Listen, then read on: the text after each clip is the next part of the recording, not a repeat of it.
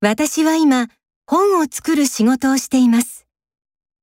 本のカバーをデザインする仕事です。と言っても、私の仕事はデザインだけではありません。大きな会社ではないので、私も営業に出かけたり、クライアントとの打ち合わせや印刷所とのやり取りもしたりします。大変ですが、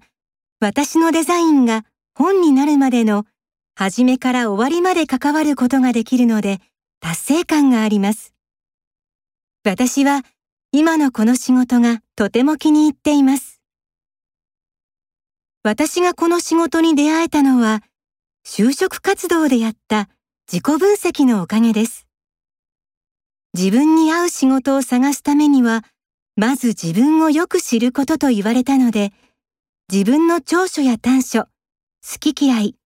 専門や能力、興味、将来の夢、大切にしていることなどを改めて整理しました。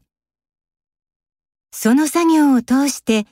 私は本とものづくりが好きなことを再確認し、人と関わっていたいと考えている自分に気がつきました。